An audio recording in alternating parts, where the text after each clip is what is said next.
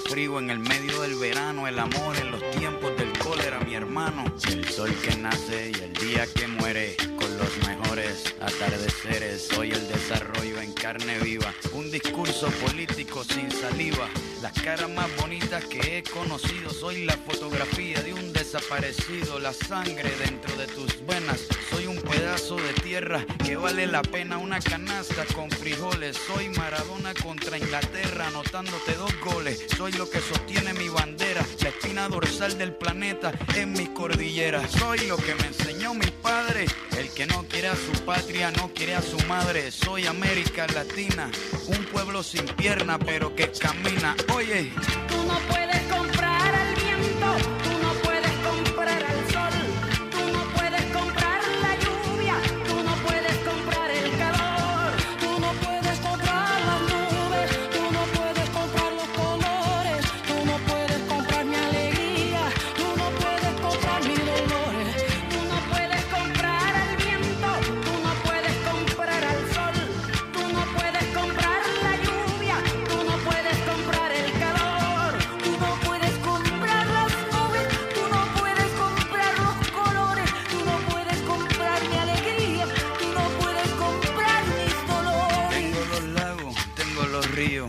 Tengo mis dientes pa' cuando me sonrío, la nieve que maquilla mis montañas. Tengo el sol que me seca y la lluvia que me baña, un desierto embriagado con peyote, un trago de pulque para cantar con los coyotes, todo lo que necesito.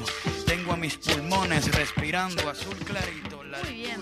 Buenos días, por así teníamos este Latinoamérica, así comenzamos un programa más de Cultura en Casa como estamos en un tiempito bastante complicado, complicado lindo, para la gente que, bueno, que la está pasando bien, que está viajando, que está en el interior, nosotros también la estamos pasando bien aquí en los micrófonos de la Fénix. Comenzamos con un programa este, con el cambio de horario y esperemos que, bueno, que nos estén escuchando toda la audiencia allí del otro lado.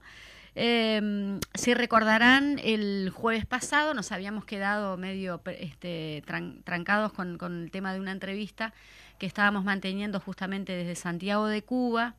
Eh, me tomé la molestia, me parece que ameritaba ¿no? este, el respeto hacia el compañero Vitelio ahí, Vitelio Manuel Ruiz, este, como lo habíamos estado presentando la, vez anterior, lo, vuelvo a presentar. Eh, Vitelio es abogado y es promotor cultural y periodista cubano. Y él, este, allí en, los audios que escuché, me pareció muy interesante poder compartir con ustedes eh, justamente lo que nos comentaba él, porque nos comentó desde varias este, perspectivas. Tuvimos allí este, un audio sobre cultura, sobre el tema del festival. Habíamos estado hablando del 39 Festival del Caribe, más, más llamado popularmente el Festival del Fuego, que allí pudimos estar eh, como Departamento Cultura del PIT-CNT este, participando eh, en una, una, obra llamada La Empresa Perdona. De allí quedamos vinculados justamente con, con Vitelio y quisimos como ofrecerle a la gente su, su frescura ¿no? y su espontaneidad y, vamos a compartir ahora el audio de algunos de los, bueno, todos los audios que posterior a la entrevista que no, que no pudimos este, tener, eh, los editamos, así que Fede, si te parece.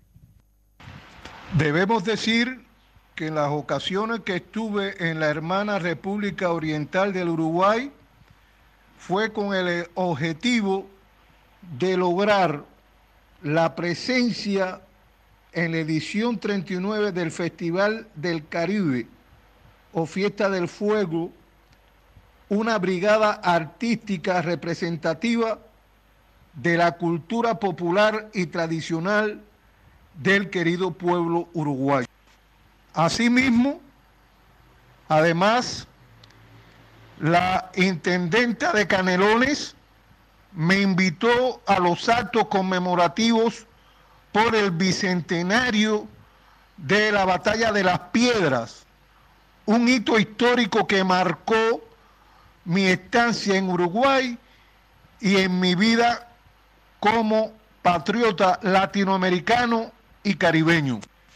Asimismo, observamos que incluso la Intendencia de Canelones, denominada Intendencia Canaria, estuvo la presencia del gobernador de Isla Canaria en aquella ocasión, donde tuvimos un diálogo con el mismo, toda vez que de forma paradójica y coincidente, el que inauguró la cinematografía de las Islas Canarias fue precisamente un colega nuestro, un oriundo de Santiago de Cuba, y que eso fue algo muy novedoso para él porque no tenía conocimiento de este detalle tan interesante e importante en la historia cinematográfica de España y que lo corroboró su secretaria personal que estaba en la Intendencia de Canelones y que tenía conocimiento de este hito y cultural tan importante. Otro elemento de gran envergadura lo constituye el hecho que la delegación uruguaya que representó a la tierra de los charúa a la edición del Festival del Caribe estuvo compuesto por músicos, escritores, poetas, danzarios, tanto de lo concerniente al tango como otros tipos de danzas uruguayas y a su vez también una representación sui generis del famoso carnaval uruguayo.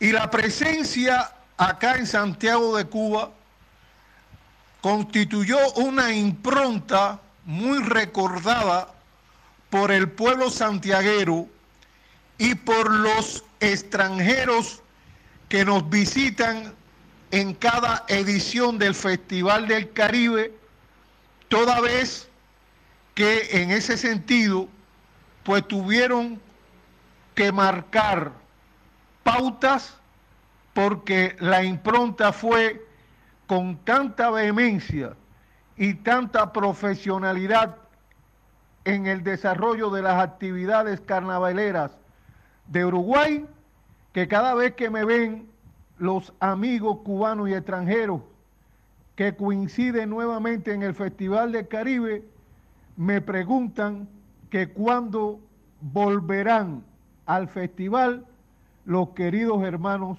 uruguayos.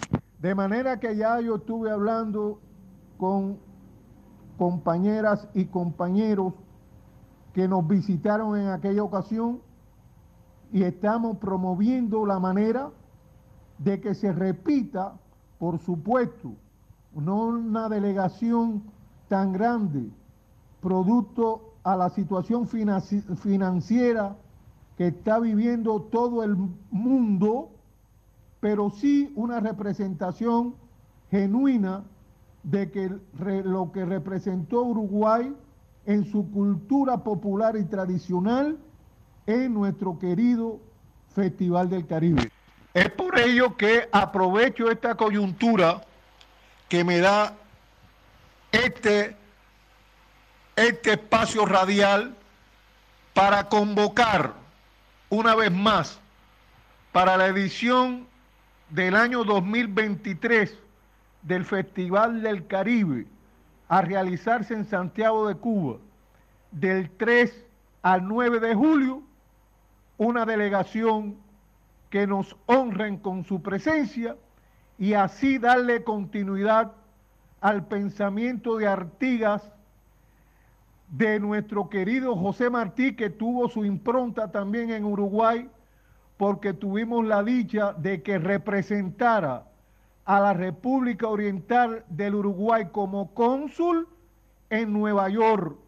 Y esto siempre ha sido un nexo de forma permanente del vínculo de hermandad y solidaridad que siempre ha existido entre los pueblos de Uruguay y Cuba. Asimismo, ya en las últimas décadas, la misión correspondiente a las operaciones que se están desarrollando en Uruguay en cuanto a las cuestiones oftalmológicas en esta misión tan importante que ha venido a proporcionarle la vista de forma gratuita a hermanos uruguayos un hálito de mayor envergadura en el vínculo tan maravilloso entre nuestros queridos pueblos.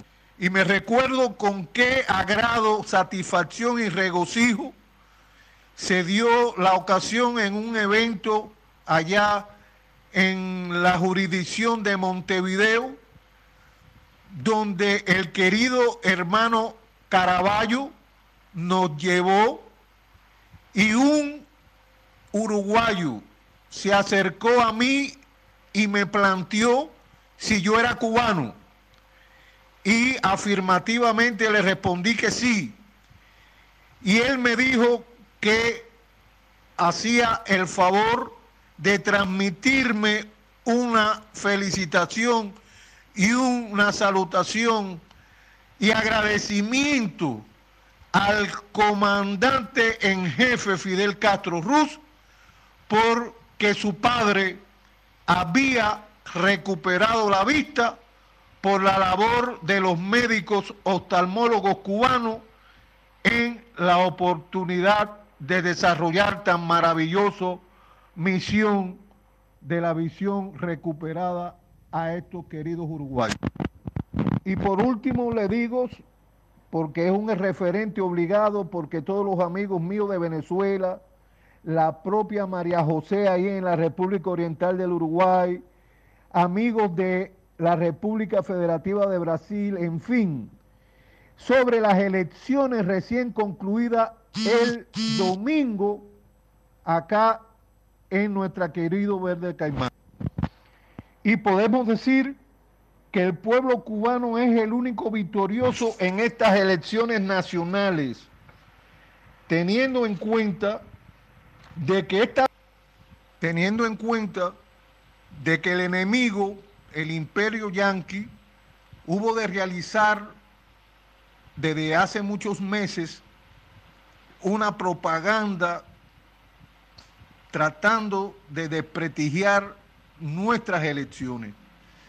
Sin embargo, la transparencia que ha caracterizado nuestro proceso eleccionario, el apoyo de nuestro pueblo en mayoría, dio al traste a la labor del enemigo y ha demostrado ante el mundo que la revolución, el socialismo y nuestra patria tiene el apoyo de la inmensa mayoría del pueblo cubano y que la dignidad y el patriotismo no se plega ante el imperio yanqui. Y para concluir debemos decir que el escenario fue muy complejo en estas elecciones, teniendo en cuenta, en primer lugar, la elevada inflación que estamos viviendo en este momento, que dicho sea de paso, esta inflación no es solamente en Cuba, es en todo el mundo. En segundo lugar, la situación electro, electroenergética que estamos viviendo.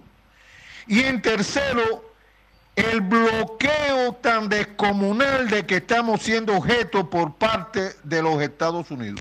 Muchas gracias a todos los oyentes de este querido programa que verdaderamente me ha emocionado y que por supuesto estamos en toda la disposición a las órdenes de cuando quieran nuevamente tener la presencia nuestra para poderme dirigir mediante la radio popular de Uruguay, de todo el pueblo uruguayo, con respecto a todas mis humildes aportaciones, estamos a sus órdenes.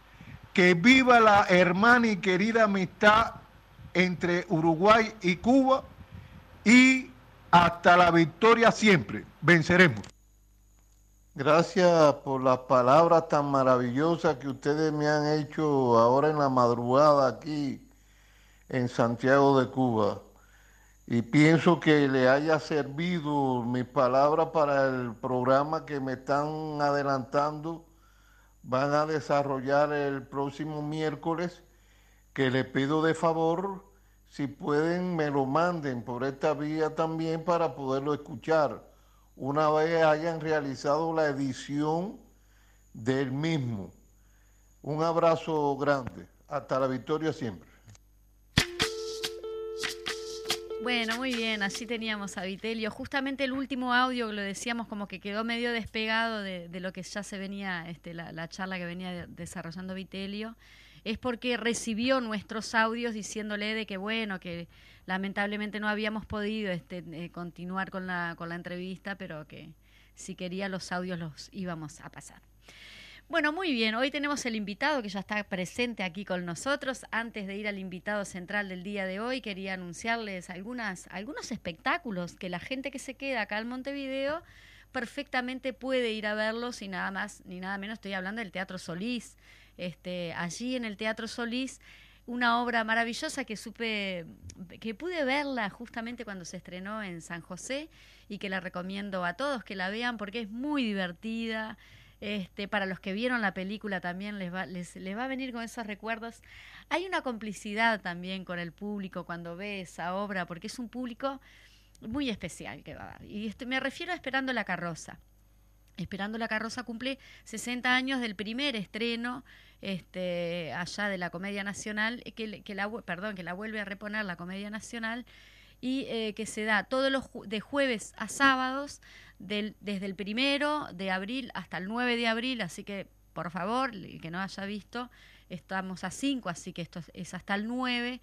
Y eh, tenemos allí el elenco, la ficha técnica del elenco. Jimena Márquez es la directora, dramaturgo, obviamente Jacobo Lagner. Y bueno, allí tenemos todo el, el plantel, digamos, de actores, actrices. Jorge eh, Luis Martínez, Susana lo hace Jimena Vázquez, eh, Mamá Cora Petru Valensky, Elvira lo hace Gabriela Iribarren, eh, Sergio lo hace Juan Antonio Sarabi, Sarabí, perdón, Matilde lo hace Camila Gianotti, Nora lo hace Emilia Díaz y Antonio Diego Arbelo y por allí, nada, los estamos convocando. las entradas están ahí en Ticantel, pueden reservar en Ticantel y es del primero al 9 de abril. Después tengo acá otro, otra obra de teatro para recomendarles, que es también en el Solís, y se llama Y así sucesivamente. Y así sucesivamente es del 12, 13 y 14 de abril, y es en Auditorio Nelly Goitiño.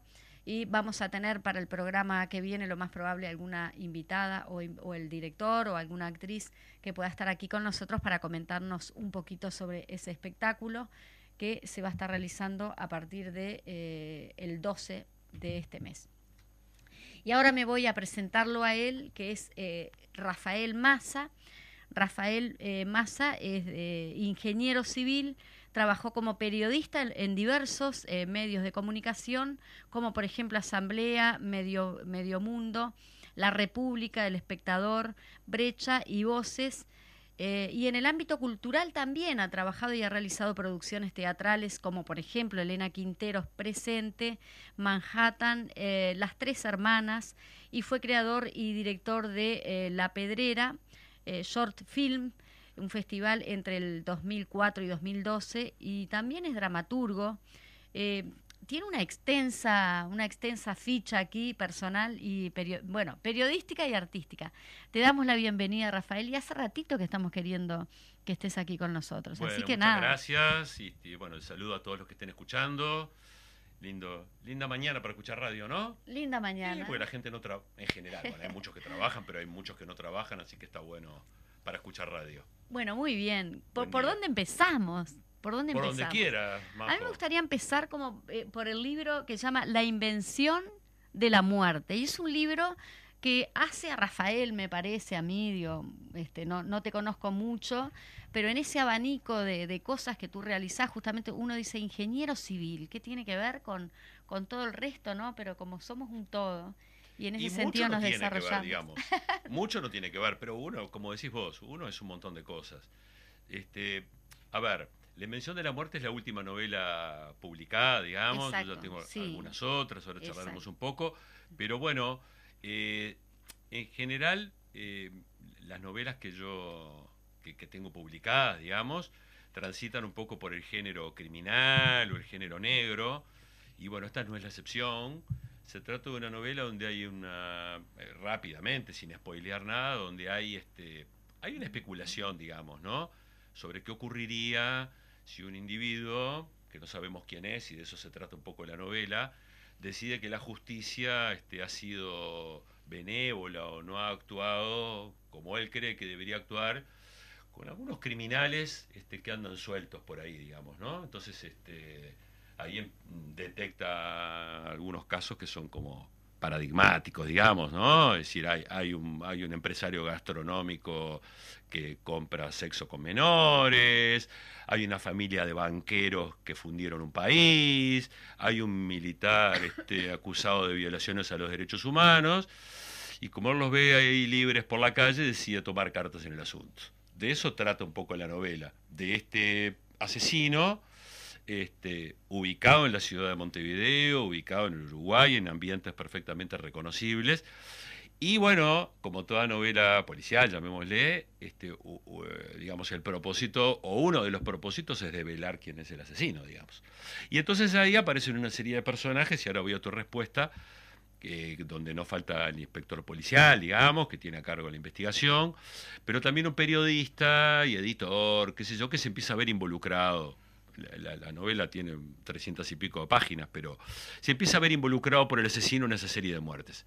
Y bueno, de alguna manera ese periodista, que es uno de los personajes de la novela, de alguna manera recoge mi experiencia eh, en, los años que trabajé como periodista, porque, digamos, yo eh, trabajo ahora, mi, profesión, digamos, es la de ingeniero civil, que trabajo hasta la fecha. Pero bueno, eh, hace muchos años, allá por mediados de los 80, cuando la salida democrática, un poco como forma de militancia, pero después profesionalmente trabajé como trabajé cuatro o cinco años como periodista profesional. Y bueno, ahí este conocí un poco todo el, todo el medio. Entonces, de alguna manera, aprovecho esa experiencia para volcar en ese personaje y también en otros, porque el periodismo uno le da la posibilidad de, meterse en muchos lugares, digamos, ¿no? A veces no puede decir todo lo que sabe, porque eso es así. No, porque elevar la, fuente. Bueno, o presume ciertas cosas, digamos, pero uno no, es, periodista no, no, es un juez, digamos, pero convengamos que para hacer determinadas afirmaciones tiene que sostenerse en hechos, en pruebas, digamos, ¿no? Si no, es responsable. Y bueno, de alguna manera mi incursión en la ficción tiene que ver con eso, porque de muchos años como trabajo como periodista, uno conoce muchas cosas, pero no tiene cómo probarlas, pero tiene la presunción y casi la seguridad de que son así. En una ficción uno puede permitirse este, hablar libremente sin tener que fundamentarlo, pero bueno, pero hablar de ciertas cosas. Y en ese sentido, bueno, en esta, en esta y en mis anteriores novelas yo me meto mucho con el pasado reciente, con las consecuencias que eso tiene hoy, digamos, de los temas que o no han sido resueltos, o han sido postergados, o han sido mal resueltos, ¿no? Y de eso, de, de, todo eso vemos hoy consecuencias, es decir, este, un día tras otro vemos al fiscal Percivali acusando, por ejemplo, a, sucesivos militares este, torturadores, ¿no? 50 años después, y que la justicia termina este, eh, sentenciando, digamos, y que van presos. O sea que todos esos temas que fueron postergados, que fueron mal o, evitados durante tantos años, hoy siguen, siguen vivos, digamos, ¿no? Cuando, En la historia, cuando los temas no se abordan, cuando se postergan los temas siguen flotando y terminan por, por emerger, digamos, ¿no? Sí, tardan, pero llegan justamente. Y sí, uno puede ver en todos lados, bueno, en, los alemanes, este, ¿no? Todo, el tema del holocausto y todos los temas, ahora ya prácticamente no queda nadie vivo, pero cada tanto aparece algún anciano allá este, vinculado ¿no? al holocausto y a los campos de concentración. En España el tema hoy está vivo, digamos, ¿no? Vos fíjate que la la última película de Almodóvar trata de los desaparecidos, digamos, ¿no? Almodóvar, cuando uno piensa, ¿no? Dice, bueno, Almodóvar, que sea, a mí me gusta mucho particularmente, ¿no? Pero nunca había abordado temas políticos de esa, de esa ni de esa magnitud ni de otra. Y, fue muy, yo estuve en España, estaba en España cuando se estrenó la película y fue muy impactante porque vos fíjate que estamos hablando de la Guerra Civil Española, de casi, que casi 100 años han pasado. Para muchos jóvenes en España eh, la, guerra civil, Franco, es una, eh, es como hablar de, la, de Roma, de Roma, de Grecia, o sea, no tiene la más pálida idea. no, no lo es.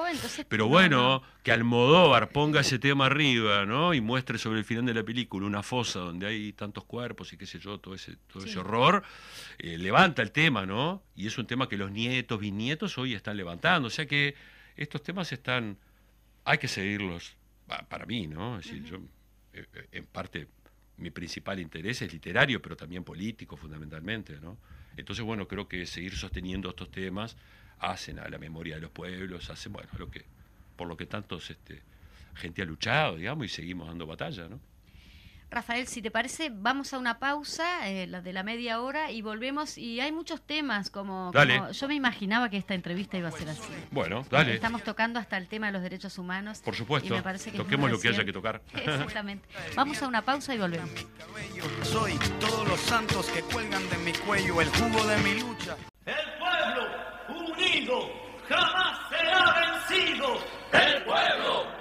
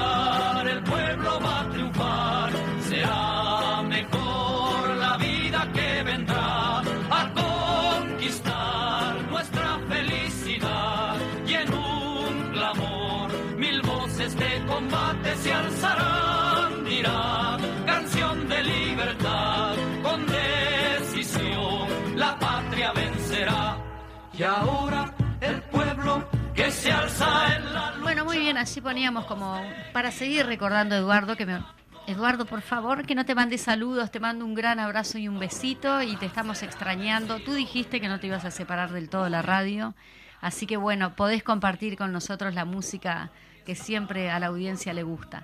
Eh, y bueno, continuamos aquí con Rafael, esta charla que nos, que nos lleva para todos lados, y lo comentamos, este, eh, bueno, fuera del aire, con respecto a qué importante el tema de los derechos humanos, porque también es, es de actualidad no solo que se están como este, descubriendo, haciendo justicia, entre comillas, porque hasta dónde es justicia después de tantos años, pero bueno, algo de justicia hay ahí, de lucha, ¿no? La, respuesta de la lucha, que también tenemos la ley que está, eh, bueno, que presenta Cabildo Abierto en el Parlamento y que justamente es como un tironeo ahí con el tema de la ley de reforma jubilaria. No te voto esto, pero tenemos... Parece haber una negociación ahí no, no explícita. Parecería, ¿no? Parecería, que está utilizando como elemento de presión Cabildo Abierto, que la verdad que en ese sentido... Estamos hablando de la ley que justamente quiere amparar, que repara, que los militares, a militares y la gente que se vio... En su domicilio. Sí, sí, qué sé yo, este, que tiene algún reclamo, que en realidad está reclamando al Estado, pero parece improcedente que reclame al Estado cuando no es el Estado quien en todo caso le provocó algún este perjuicio, ¿no?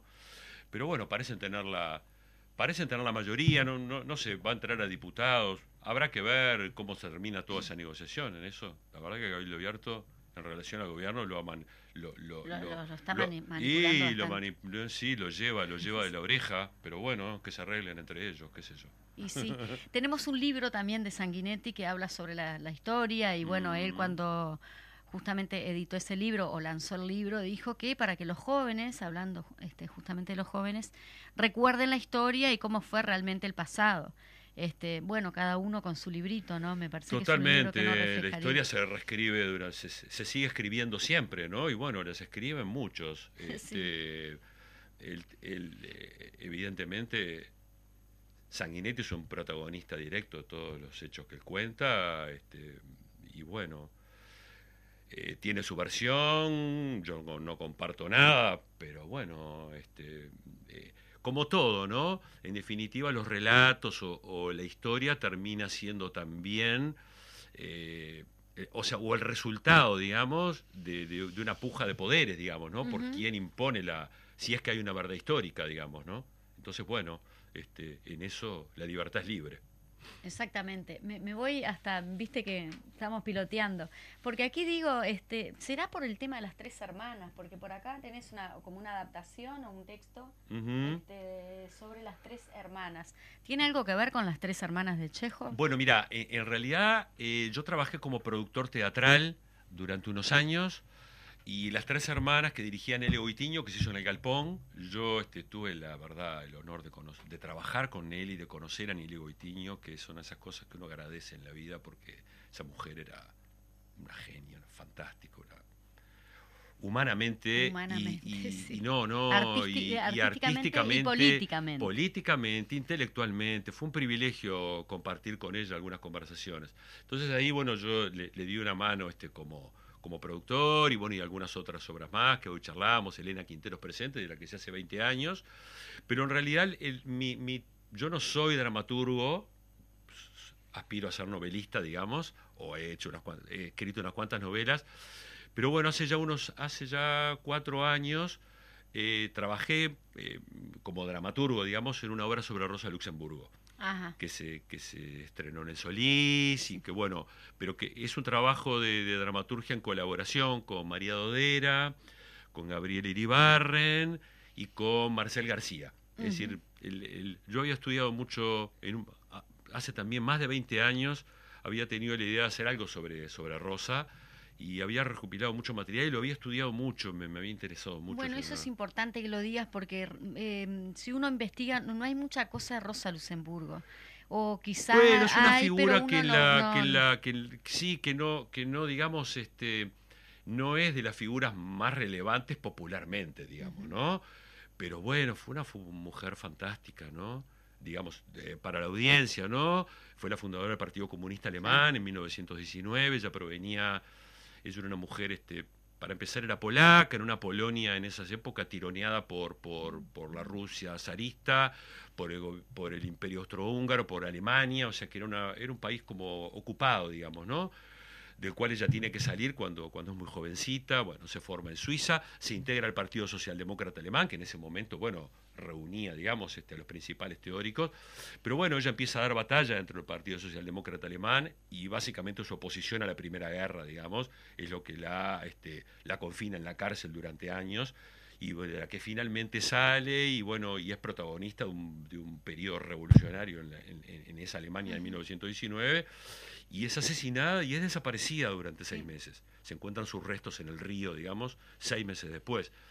En conclusión, que bueno, me había interesado mucho su figura, es una teórica que debatió en su momento con Lenin, este, de pie de igualdad, digamos, ¿no? Que, o sea, que, que, tiene una obra muy rica, pero que bueno, es cierto, lo que vos decís no está en la primera plana.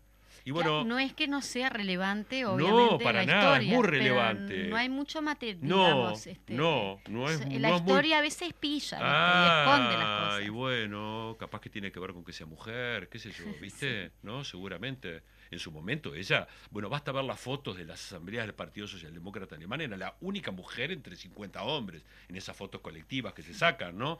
Era chiquita, eh, era lisiada, este, era judía, era comunista, era mujer, era polaca, era minoría de todos lados. de donde la mires. Pero pese a todo, ella se sobrepuso y bueno, tuvo una actuación relevante y bueno, y será por la relevancia que tenía que terminó como terminó, traicionada por sus compañeros del Partido Socialdemócrata Alemán en su momento, un desastre. Bueno, en conclusión, habíamos, yo había estudiado mucho eso y bueno, se nos planteó, eso era el año 2019, era un año electoral y a mí particularmente me interesaba mucho levantar el discurso de Rosa Luxemburgo para ese momento, digamos, porque ella ha dicho cosas que siguen, bueno, vigentes, como tantas, ¿no?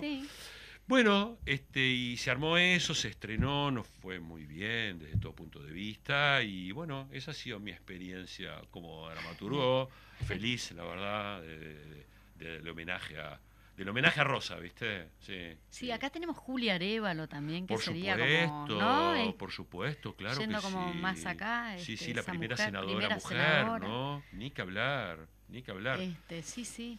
¿Cómo, ¿Cómo también te interesan los temas de derechos humanos hasta desde la perspectiva, ¿no? De, este, sí, de, arte escénico. Todo lo político me interesa, ¿viste? Todo. Pero, pero fundamentalmente eh, en ese sentido, bueno, reivindicarlo desde los derechos humanos desde, y sobre todo desde la memoria, ¿viste? Desde la memoria. Yo creo que yo no, no, no creo que exista otra vida, ni creo que exista mucho más que lo que tenemos acá, pero creo que si uno, eh, en ese sentido, lo que, lo que queda de alguien es lo que queda en la memoria de los demás, ¿viste? este, eso es lo que queda. Por eso, porque la, porque la gente es grande, ¿no? Para, para cualquier persona, digamos. Y bueno, porque permanece en la memoria de mucha gente y porque reivindican sus ideas, su dignidad, su lucha, su coraje, eso es lo que queda. Entonces, en la medida que eh, quienes vamos quedando al frente, digamos, este, reivindiquemos, los recordemos, los pongamos en valor, digamos, ¿no? Porque hay que traer las cosas al día también, ¿no? Es decir, eh, eh, por supuesto la historia sigue transcurriendo, el mundo va cambiando, pero bueno, yo creo que hay que, hay que actualizar esas hay que actualizarlas, hay que tomarlas y, lo que se dice poner en valor, es decir, bueno, ¿qué, ¿qué queda hoy, por ejemplo, del pensamiento de Rosa, ¿no? Yo qué sé, por lo menos lo que queda del pensamiento de Rosa Luxemburgo es el para mí, que yo levanto, es el internacionalismo, digamos, ¿no? Para ella fue clave, o sea, ella se opuso ferozmente a la guerra de obreros contra obreros, digamos, ¿no? Que, bueno, eso lamentablemente hoy sigue pasando, eh, ¿no? Exactamente, es como muy actual. Totalmente, hay muchas cosas más que, son muy actuales. Sí, justamente decías como eh, en tu libro, volviendo al libro, algunas cosas que mencionaste ahí sobre el tema del libro, que a medida que las ibas diciendo yo pensaba, digo, ah, qué actualidad que tiene todo eso, ¿no? Claro. Independientemente que, eh, que ficción, este, yo a veces pienso que el Parlamento se ha vuelto como una especie de, ¿no? de puesta en escena y que parece a veces este, insólito las cosas que pasan allí. Sí, en el, yo creo Parlamento. que en general este yo creo que a la audiencia le debe haber pasado a medida que ibas relatando, ¿no? El tema del libro. Sí, eh, yo por, por, otra parte estoy convencido y por eso me, embarqué desde hace años en construir ficciones,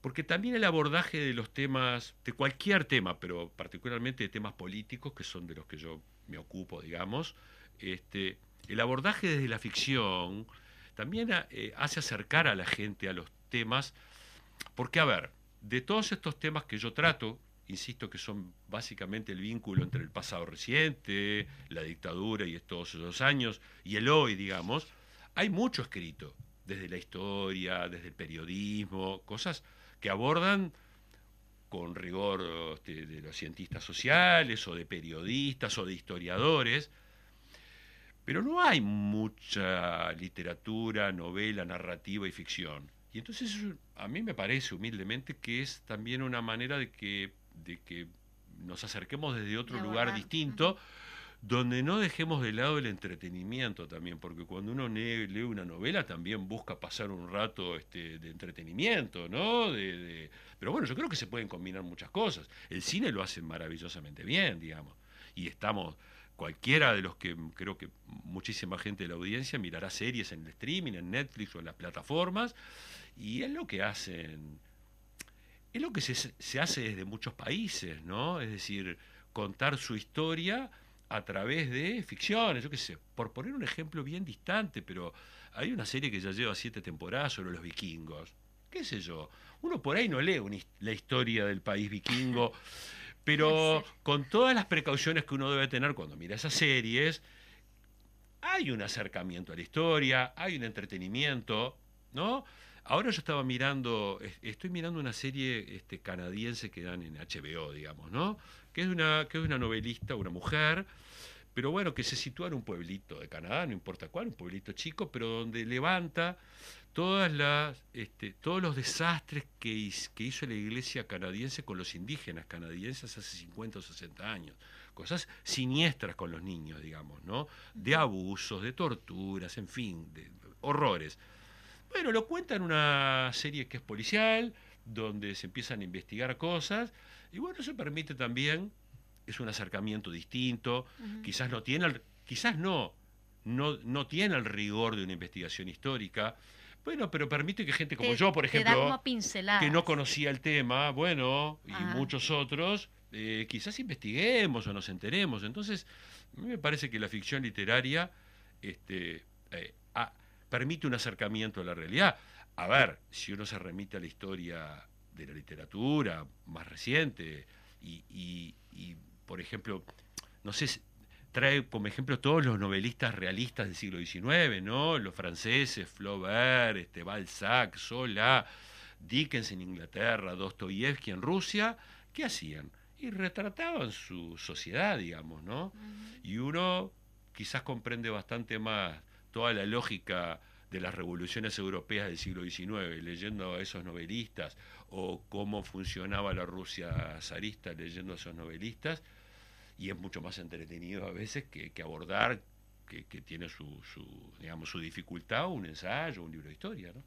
Sí, me hace acordar la obra que siempre la mencionó este eh, como es Rubén Yáñez, con respecto a la, obra de Bertolt Brecht, eh, que hablaba justamente de Hitler. Claro. Pero este no no no no era, no se llamaba así. Totalmente. Este, no sé si la viste. Sí, sí, la vi, ahora no me acuerdo el título. Pero se, se, hizo no hace mucho. sí, en el este, Solís. Claro, claro. Bueno, no importa. Em, Pero bueno, Bertolt Brecht es un caso. Es un caso. Ah, sí, eh, perfecto. un ejemplo perfecto en la dramaturgia que aborda todos los problemas de Alemania este, en la época en que le tocó vivir, más allá de más allá de toda su investigación en relación al hecho teatral, digamos, ¿no? Y bueno, y a toda su teoría, digamos, pero desde el punto de vista de los temas que tocaba, bueno, llevaba sus, llevaba los temas este, de, total actualidad a, a la dramaturgia, y sí, y creo que también es, a ver, si uno quiere comprender el fenómeno este, eh, de, la Alemania, digamos, pre-nazi, digamos, ¿no? O eso que se viene, que se, que se empieza a, que se, ese, ese caldo que se empieza a cocinar en los años 20, quizás sea mucho más este, oportuno ver alguna obra de Brecht que leerse cinco libros de historia. A eso es lo que me refiero humildemente. ¿viste? Exacto. ¿Cuánto, ¿Cuántas obras de teatro o, cuántos a veces monólogos, lo que sea, eh, son mucho mejor que un discurso de repente político? bueno, y eso nos lleva a otro tema, ¿no? De la relevancia de la cultura y del arte en todas las transformaciones, ¿no? Eso es un tema medular, digamos. Medular. ¿Y del cine como También, cualquier expresión artística, digamos, ¿no? Cualquier expresión artística, todas las expresiones artísticas, desde el lugar que sean, como también pueden provocar transformaciones en las personas, eh, apertura, eh, descubrimientos, digamos, ¿no? Que mucho más que, que un discurso, este, por más estructurado que esté y por más este, que uno pueda tener afinidad con él, digamos, ¿no? Pero el arte quizás toca otros resortes en las personas que no tienen que ver con lo exclusivamente racional y que bueno, y que a mí me parece que son claves y que son los que, hay que atender, digamos, ¿no? Creo que ahí hay, hay un campo de desarrollo importante y, de apuesta a las transformaciones desde el lado de la cultura y del lado del arte, yo estoy pero convencido de eso, digamos. ¿no? Sí, se ha demostrado, bueno, con, con toda tu, tu impronta ahí, no, no solo literaria, sino también este, periodística que, estaba pensando acá en, el film de la pedrera, por eso no hablamos. bueno, ahí también hubo una... Sí, yo... No, este me, no, me quiero, este, digamos, no quiero que nada de lo que quería como abordar, entonces voy mirando el papelito. bueno, la pedrera, eh, junto a otros amigos también, este, y profesionales del asunto, porque yo no, no, tengo una vinculación con el, si bien tengo muchos amigos cineastas, en fin, tengo una vinculación de amistad, no, no, no, no, tengo vínculo profesional con el cine. Pero bueno, La Pedrera, entre 2004 y 2012, junto con Sergio Miranda, que en ese momento era el director de la Escuela de Cine, y con Pablo Arriol y Soledad García, que tenían una productora de audiovisuales, inventamos un festival de, de cortometrajes. Eran otros años, hace 20 años, eh, cortometrajes. Cortometrajes, sí, porque hace 20 años. O sea, hoy cualquiera puede rodar en su casa, levantarlo en una plataforma y si tiene la suerte que alguien lo ve en Los Ángeles y le gusta, termina siendo director de cine, como le pasó a Álvarez, digamos, ¿no? A Fede Álvarez. Esas cosas muy locas que hoy pasan, digamos, ¿no? o un pibe que graba una canción y, y dos millones de, likes, que sé, todo este mundo que está buenísimo, pero que, que hace 20 años bueno, abre un montón de puertas, ¿no, Majo? abre muchas, abre muchas. La, la, herramienta está, el uso de la herramienta siempre, bueno, hay usos buenos y usos malos. Este, ¿A qué iba? Que hace 20 años esto no tenía este desarrollo. Y el cortometraje era la vía que los realizadores tenían para poder acceder a futuro a un largometraje. Entonces eran, eh, eran festivales, eh, nosotros abrimos una convocatoria internacional en aquel momento y bueno, nos llegaban, llegamos a recibir 400, 500 trabajos de todo el mundo. Este, y bueno, eh, seleccionamos 30 o 40 y los, y los exhibíamos en la pedrera en los primeros días de enero, pero bueno, era una exhibición muy particular porque era una exhibición callejera, ¿sí? es decir, no era en una sala. En realidad hacíamos dos exhibiciones. Una en, un, en el club. Se reflectaba en Sí, en una sala, como para los jurados, gente que quería estar. Y después poníamos, eh, armábamos una pantalla gigante hacia la calle y donde la gente se traía su silla, cosa que ahora es bastante más frecuente, y en aquel momento fue muy curioso. Muy innovador. Sí, y vos tenías, convengamos que La Pedrera es un balneario un poco exclusivo, digamos, en cierto sentido. Entonces, em, eh, no sé, por decirte algo, en algún momento estaba este, Peretti y Maitena, y al lado, y lo digo porque conozco la pedrera hace 50 años, estaba el de Román, el sanitario, el carnicero que estaba enfrente, la gente del pueblo, o sea, eh, hicimos una apuesta muy fuerte a esto que estamos hablando, ¿no? A que la cultura, a que el arte, aun cuando había expresiones artísticas, a veces este, transgresoras o, digamos de vanguardia, bueno, eso lo veía todo el mundo y la gente quedaba encantada. Lo hicimos durante muchos años, durante algunos años tuvimos algunos apoyos este, institucionales, escasos, pero bueno, pero había apoyo institucional, conseguimos en algún momento algún sponsor este, argentino, una marca que nos apoyaba, después eso, bueno, se cayó, nos cansamos un poco y bueno, hasta 2012 se hizo durante ocho años, pero estuvo buenísimo también. Sí, sí, fue, marcó como... Sí, sí, sí, sí, iba mucha gente, mucha gente. Que inclusive la pedrera tampoco era como... Tampoco, empezaba como a despuntar ahí como balneario de Rocha, así como... Pero bueno, estuvo bárbaro, la verdad que fue una experiencia alucinante.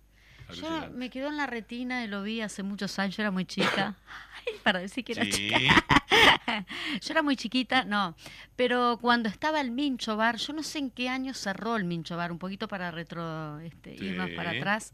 Este, y fui a ver, eh, yo en ese entonces vivía en Canelones y me gustaba mucho no solo ver en Canelones obras o por allí, sino venir a Montevideo que había como un abanico de posibilidades mucho más, mucho más este, grandes, ¿no? Lamentablemente sigue siendo un poco así. Digo lamentable porque se tendrían como que, que este, elaborar más cosas en el interior, ¿no? Hacerlo la propia gente del interior y no que vayan de Montevideo tipo este, iluminados y Hay esfuerzos en el interior, ¿eh? Sí, sí. Mucha gente haciendo. Pero es cierto que la mayoría, mayor parte de la oferta es montevideana. Pero me, vi, pero me vine a ver al Mincho, una obra que me dejó como muy impactada, que fue en ese caso Elena Quinteros, y que ahí lo representaba Gabriela Iribarren, justamente tu, tu compañera. Y eso me quedó, y este, bueno, ahora que veo, mm, cuando dijimos con, con Eduardo justamente de, de invitarte, digo, mira, este, estuviste también en, en el tema de, por detrás, en la producción. convengamos que, bueno, el Mincho Bar fue un bar mítico montevideano que cerró muy simbólico. Hace ya como 15 años, supongo, y que durante unos cuantos años, a partir de una experiencia que había hecho este Ismael Moreno y Marianela Morena en el sótano del Mincho, que estaba absolutamente abandonado, bueno, se le hizo todo un trabajo, y durante tres o cuatro años ahí se representaron varios espectáculos, tuvo una movida muy impresionante, porque bueno, se estrenó La Monstrua, se estrenó La Sangre, eh, se estrenó Elena Quinteros presente y después se estrenaron algunos otros espectáculos. Pero bueno, fue una experiencia bárbara. Imaginemos el año 2003, ¿no, Majo? O sea, este, lo que pasaba, dónde, dónde estábamos parados, digamos, ¿no? En plena crisis. En plena crisis, en plena vigencia de la ley de impunidad, en fin, ¿no? Es decir, donde no había un solo este, militar este, detenido, donde estaba obturada toda la justicia. Sí, sí. Bueno, ahí este, Gabriela, mi, compañera, y, y Marianela hicieron un trabajo de investigación muy, muy exhaustivo sobre, sobre la vida y sobre la peripecia de, Elena Quinteros, y se representó esa obra que de alguna manera representaba las distintas etapas de su vida hasta, hasta, su, hasta su final trágico, ¿no? Mm. porque la historia de Elena es una historia trágica, digamos, hasta hoy está desaparecida.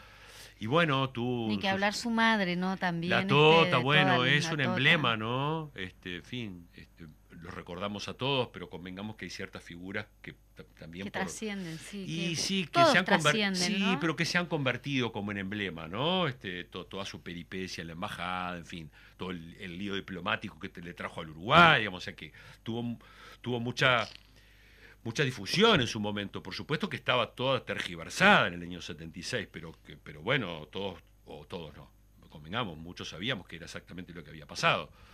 Y bueno, esa obra fue, fue muy relevante, trajo, eh, trajo, a la, al, trajo a Elena al, al, presente, digamos. Estuvo dos años en cartel, también la hicimos en el exterior, en fin, fue una, fue una linda experiencia el, Mincho también era un lugar precioso, qué sé yo. Era muy intimís, claro, porque eh, el Mincho ahí, el sótano era muy chico. Era muy pequeñito. vos estabas como muy adentro. Muy ahí. De hecho, eh, había una experiencia inmersiva también, porque también vos ibas recorriendo alguno de los espacios hasta que finalmente te ubicabas en la platea, que eh, yo lo sé perfectamente porque era el productor del espectáculo, era para 35 personas, ¿no? O sea, éramos un puñadito, digamos. Pero bueno, fue una experiencia ah, preciosa, preciosa, sí. Rafael, sos un inquieto, ¿y ahora en qué estás? Bueno, ahora... Como para cerrar, como para despedirnos y un poquito contar. el periodismo ya ha cumplido su etapa, las producciones teatrales también. Eh, no descarto en algún momento volver a la dramaturgia, pero ahora estoy concentrado en, la escritura, en la narrativa. Ah, la dramaturgia es necesaria. Sí, sin Los duda. Actores la queremos. Sí, pero yo no soy dramaturgo. Es decir, una cosa es que yo haya colaborado y que, y que bueno, y que, que con el aporte de tres este, genios de esto, a que yo, bueno, haya tomado, haya tomado cuerpo en un espectáculo teatral, pero la dramaturgia requiere eh, no, en vano, eso se estudia, hay profesionales del asunto, en fin. Eso no quiere decir que no retorne en algún momento, algunas ideas tengo, pero estoy concentrado en, mi trabajo como novelista, es decir, ya, ya, hay, ya hay una obra editada, que son tres novelas, que Todos mienten, La estafa de la muerte, y La invención de la muerte, la que salió a fin de año. Que mencionamos, sí, exacto. Sí, que bueno, que la consiguen, está disponible en las librerías, está editada por Tusquets. Tengo obra inédita que seguramente el año que viene, si todo camina bien, podrá, podrá salir a la luz.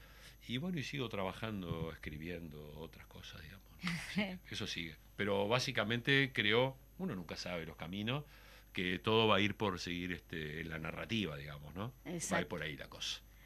Bueno, muchísimas gracias. La verdad, un placer haberte tenido aquí en los también, ¿eh? La Fénix. Para mí también. Este, bueno, ilustrándonos un poquito de todo un poco, ¿no? Charlando un poco. Hicimos como un salpicón ahí. Sí, sí, está bueno. Como decimos con Eduardo, acá estamos en la mesa redonda y bueno, planteamos muchas cosas. Eh, esperemos tenerte nuevamente por acá. Espero... Cuando quieran. Vivo acá cerca. Cerquita, estamos siempre disponibles. Y muchas gracias a ustedes. Bueno, muchas gracias. Y a la audiencia por escucharnos. Muy bien, que, sigan pasando bien todas, todos allí, este, bueno, donde estén, en el lugar que estén. Eh, recibo los mensajes, ya tuve como tres mensajes de que gente que te conoce, que después te los voy a, reenviar, este, y que gustó obviamente la visita que tuvimos en el día de hoy.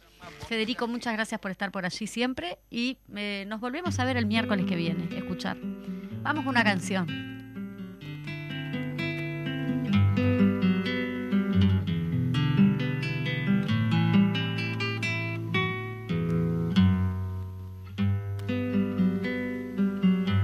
Yo no soy de por aquí, no es este pago mi pago,